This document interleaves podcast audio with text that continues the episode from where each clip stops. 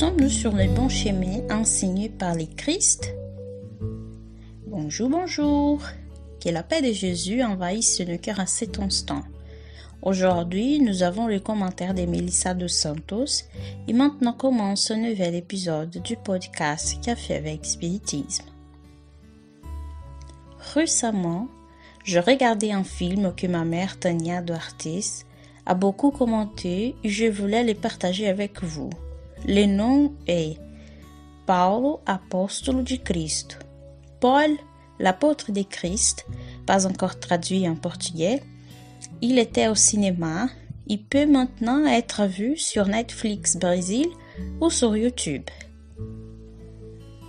Le film raconte un peu de l'histoire de Paul, comme le dit le titre, mais il témoigne aussi de l'importance de l'œuvre de Luc et du courage, des doutes, des erreurs et des succès des premiers chrétiens sans oublier les contextes historiques de cette époque d'incertitude, de tyrannie et de barbarie.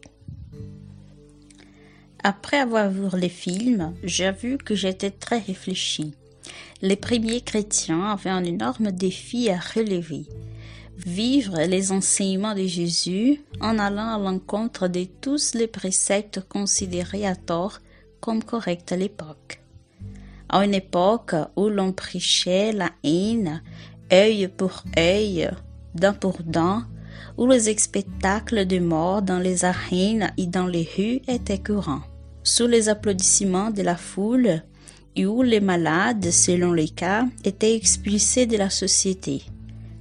Prendre l'amour, la paix, la fraternité, la charité, ça ressemblait à de la folie. Eux, ils risquaient toujours la peine de mort s'ils étaient identifiés comme chrétiens. Étant donné la persécution des disciples de Jésus à l'époque. Les films montrent également ceux qui prétendaient suivre les Christ, mais qui voulaient utiliser de la violence, de la vengeance, révélant ainsi qu'ils n'avaient pas compris les paroles d'amour du Nazaréen et ceux qui ne se disaient pas encore chrétiens parce qu'ils n'avaient pas le courage d'embrasser la cause du Maître, parce que cela signifiait une rupture totale avec tout ce qui, jusqu'à ce qu'ils connaissent ces mots, ils considéraient comme bon dans la vie.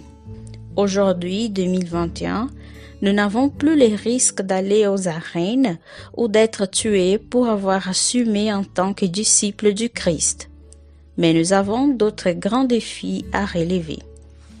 Même après plus de 2000 ans d'enseignement du Maître Jésus, eux, nous en particulier, même avec la doctrine spirite expliquant et illustrant ce que nous devions faire, nous avons encore aujourd'hui beaucoup de difficultés à mettre en pratique tout ce que les Nazaréens est venu illustrer par des exemples.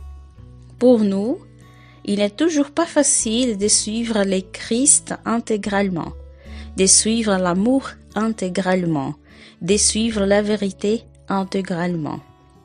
Et pour cette raison, bien souvent, nous trébuchons dans les sentiers, nous agissons mal, nous adoptons des attitudes erronées qui ne correspondent pas à celles de Jésus nous avons encore du mal à pardonner tant aux autres qu'à nous-mêmes.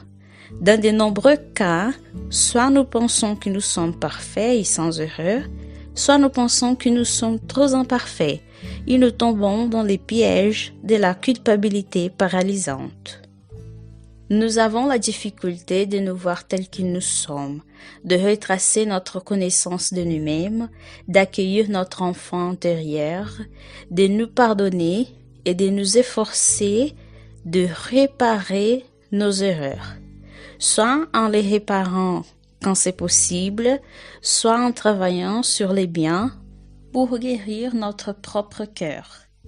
Aujourd'hui, trop souvent, nous voyons encore la morte comme une punition et nous manquons d'espoir et de confiance dans les plans de Dieu.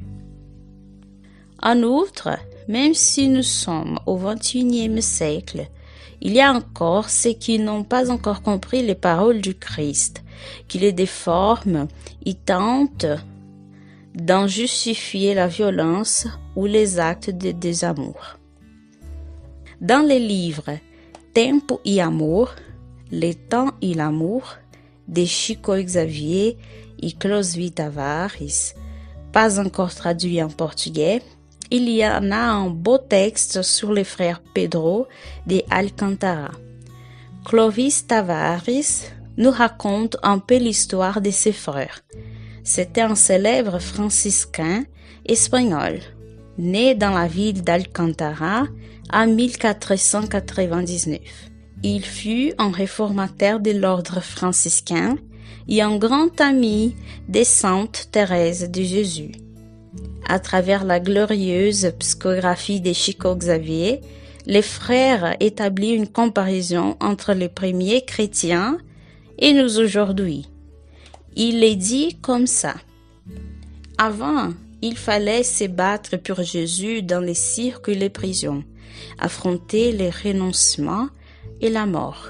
Il est maintenant indispensable de lutter pour le Christ en lui-même en surmontant l'égoïsme et l'ignorance. Avant, il était nécessaire de croire. Il est maintenant essentiel de, construire. Auparavant, le monde a persécuté les disciples du christianisme, lui imposant la souffrance et le sang. Maintenant, le monde attend que l'apprenti de la lumière soit prêt à l'aider et à le racheter. Auparavant, les adeptes de la bonne nouvelle affrontaient les tourments et les bêtes pour s'affirmer auprès du Seigneur. Maintenant, ils se battent dans leur propre chair pour atteindre la perfection. Avant, l'inoubliable bienfaiteur recommandait Allez y prêcher. Maintenant, l'émissaire céleste, par des milliards de voix descendant de la hauteur, proclame solennellement Allez y exemplifier. Avant, le spectacle. Maintenant, la réalisation. Arrêtons-nous sur ces beaux textes du frère Pedro de Alcantara pour faire quelques considérations. Le Christ est toujours avec nous, mais c'est à nous de le porter partout où nous allons. Notre route comportera toujours des erreurs et des réussites.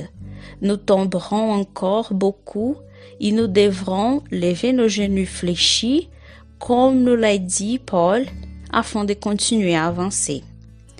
Et le frère Pedro de Alcantara termine son texte ainsi. Enfants de l'Évangile, n'ayons pas peur.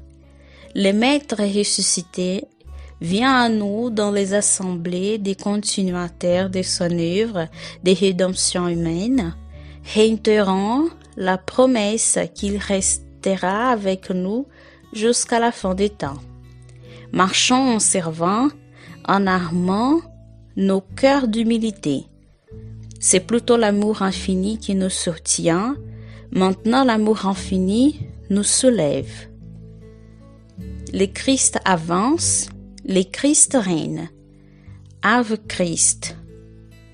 Qu'il en soit ainsi et jusqu'au prochain podcast Café avec Spiritisme.